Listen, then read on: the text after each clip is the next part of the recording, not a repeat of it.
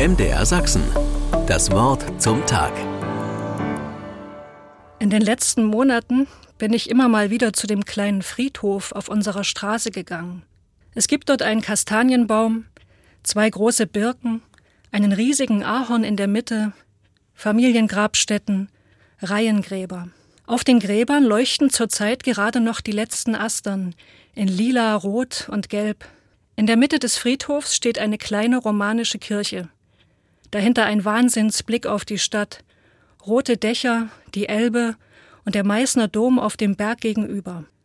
Eine Bank gibt es auch auf dem Friedhof. Dort setze ich mich ab und zu hin und warte eine Weile. Und dann stelle ich mir vor, dass meine lieben Toten vorbeikommen und sich zu mir setzen, so dass ich mit ihnen reden kann. In Gedanken natürlich. Als erstes kommt mein Großvater. Mein Großvater ist schon mehr als 20 Jahre tot, aber nun sitzt er neben mir und sieht aus wie früher.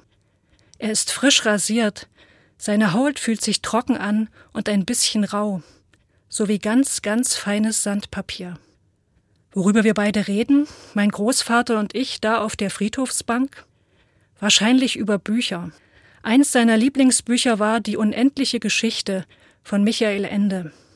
Ich mag das Buch auch, also reden wir über Bastian und Atreu, über Fuchor den Glücksdrachen und darüber, dass Phantasien grenzenlos ist. An einem anderen Tag kommt meine Freundin. Sie ist erst letztes Jahr gestorben. Mit ihr rede ich über die Blumen auf den Gräbern, über das Herbstlicht.